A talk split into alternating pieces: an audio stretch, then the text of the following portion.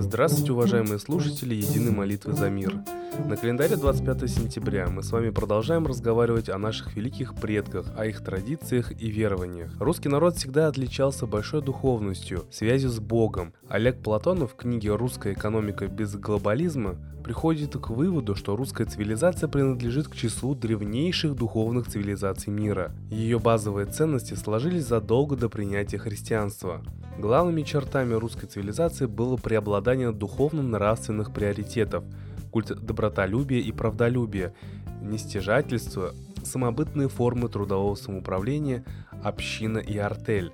Но Руси, которая простиралась почти по всей Евразии, до христианства главенствующим было ведическое учение, основанное на этических законах, тех самых, которые пришел проповедовать Иисус евреям. Иисус пришел к еврейскому народу как Мессия в тяжелое время падения нравов, увлечения фарисейством. Учение Иисуса несло евреям новую идеологию, морально-этические нормы. Око за око, зуб за зуб, а я говорю, возлюби ближнего своего. А завета Иисуса не было необходимостью насаждать русским, они их и так соблюдали.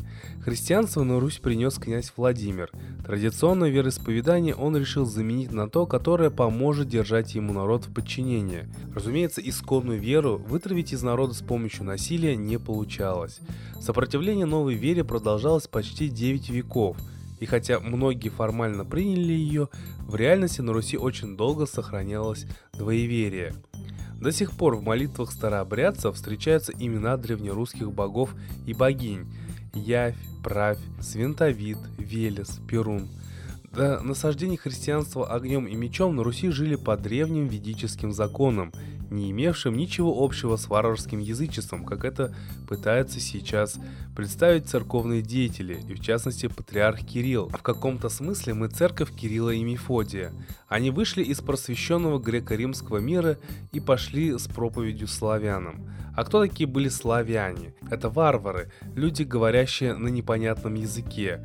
Это люди второго сорта, это почти звери. И вот к ним пошли просвещенные мужи, принесли им свет Христовой истины. С Балкан пришли на Русь Кирилл и Мефодий, принеся с собой церковно-славянскую письменность на основе греческого алфавита. Хотя у русских была гораздо более совершенная система письма, глаголица и вообще несколько разных видов письменности для разных нужд, а многие слова русского языка очень сходны с санскритом.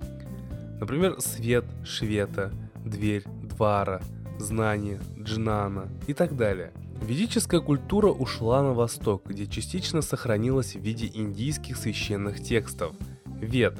Кстати, само название Веды русское – ведать, знать. Важно, что санскрит – это не индийский язык, индусы говорят на хинди и других языках.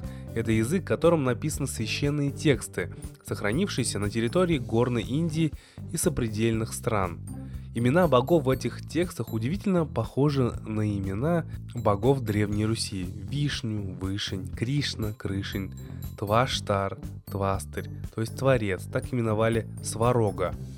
Многие учения говорят о владыке Майтрея, собирателе шестой расы землян, учителе новой эпохи Водолея. Кто-то может посчитать эти сведения чем-то экзотическим, восточным, чуждым нашей культуре, но как мы уже поняли, сохранившиеся на Востоке знания – это ведические принципы наших общих предков. Тем более, что Майтрей известен не только в Индии и Китае, его знали древние иранцы и армяне под именем Митра, бог солнца, небесного светила и справедливости. Об этом мы с вами говорили вчера. Майтрея – владыка, нареченный состраданием. Майтрея созвучно русскому материя, матерь, и даже матрешка – которая, как известно, представляет собой не просто детскую игрушку, а символ мироздания. Поэтому Майтрея не чужд русичам, а наоборот, все коренные народы России неразрывно связаны с владыкой Майтреи исторически и генетически. Учение Майтреи – это учение Матери Мира, торжество женских, творящих, рождающих энергии, приходящих на смену мужскому рациональному типу управления обществом – Ну а теперь мы передаем слово идейному вдохновителю нашего проекта, известному писателю, исследователю, психологу и просто замечательному человеку Светлане Ладе Русь.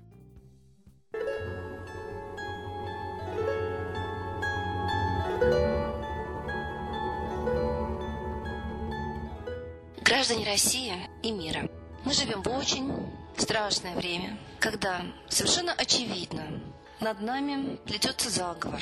Нас втягивают в войну и в голод, и все это создано рукотворно. Все это является политикой, согласованной глав государств и внутри государства. Мы должны вникнуть в это. И если мы не поймем, что происходит, то их план свершится. Нас на земле не станет. И мы стоим перед фактом. Или мы станем политически грамотными и организованными и будем противостоять и разоблачать абсолютные нелепости шагов власти, особенно нашего президента, когда он одной рукой посылает спецслужб другую гуманитарную помощь, когда он обвиняет, что кто-то нападает натовский через Украину на украинцев, но делает то же самое, это те игры, которые ведут к смертельной ситуации Третьей мировой войны. Это провокация. И если мы будем махать на это руками, то в конце концов все дойдет до логического конца. Только немногие имеют силу воли и самостоятельность мышления это понять. И вот эти немногие, они должны все силы вложить, чтобы объяснить это многим. Только понимая, что происходит, мы перестанем быть пешками в чужой коварной, очень страшной фашистской буквально игре. Начинается Третья мировая, вспомните Вторую мировую, вспомните концлагеря. А сейчас перед фашистами мировыми стоит задача уничтожить не просто промышленность СССР, как давалось заданием банкирам Ми Гитлеру, а стоит задача уничтожить миллиарды бесполезных едоков. Теория золотого миллиарда, одного, который должен остаться потреблять ресурсы Земли и уничтожить нас, как ненужных миру. Она в действии, мы ее видим. Конечно, всегда против фашизма и сатанизма побеждала молитва. Но она должна быть искренней. Мы разучились молиться. Мы забыли своих богов, мы забыли солнце. Оно у нас как лампочка. Включили, выключили. А это источник жизненных сил. И обращаясь к нему, мы получаем жизненные силы. Мало того, оно слышит нас. Потому что мы состоим из одной энергии, космической, психической энергии. Но от нас это тоже тщательно скрывают. Мы до сих пор не знаем правильно строение мироздания, законы энергии, которая функционирует в этом мироздании. Но мы знаем закон массовой молитвы. Она всегда работает. Поднимайте на молитву родных, близких, если хотите противостоять действующей всемирной сатанинской идеологии уничтожения основной части населения. Начинается Третья мировая. Мы должны отдавать в этом отчет. Мы слышим заявления западных политиков, что Россия умирает, и в этом надо отдавать отчет. Так давайте отдавать отчет. Русские всегда долго запрягают, но очень быстро ездят. Поехали. С Богом!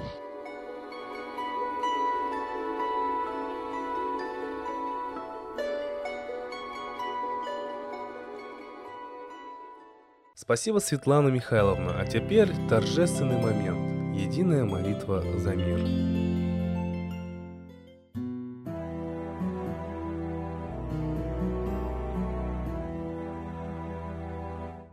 Солнце, Митра, Ра, Майтрея, Над землей погибель реет, О России молим мы, Чтоб избавились от тьмы. Снова выборов обман, На страну навел дурман. Помоги убрать нечистых, заговорщиков речистых, Добрых, смелых нам собрать, Помоги в святую рать, Дай правителя народу, чтоб с ним вышли на свободу. Вся Россия смотрит в небо, духа просит, а не хлеба. Войск небесных легион, ждем, чтоб воссиял закон. Солнце, дай планете мир, сатаны закончи пир, выбор ложный отмени, лица власти замени. Дай правителя народу, что в стране он дал свободу. Возродить хочу я Русь, за судьбу страны возьмусь. Спасибо всем, кто принял участие сегодня в обращении к Солнцу. Рассказывайте о нашем проекте своим друзьям, родственникам, знакомым, ведь это совсем не трудно потратить несколько минут на разговор с Солнцем – не забывайте помимо наших трансляций обращаться к Солнцу на восходе и закате. Просите в эту минуту миру мира во всем мире, разрушить замысел Третьей мировой войны, чтобы не было нищеты и голода, России морального и духовного правителя. Лично себе одну самую важную для вас просьбу. Ну а мы прощаемся с вами до следующей трансляции. До свидания.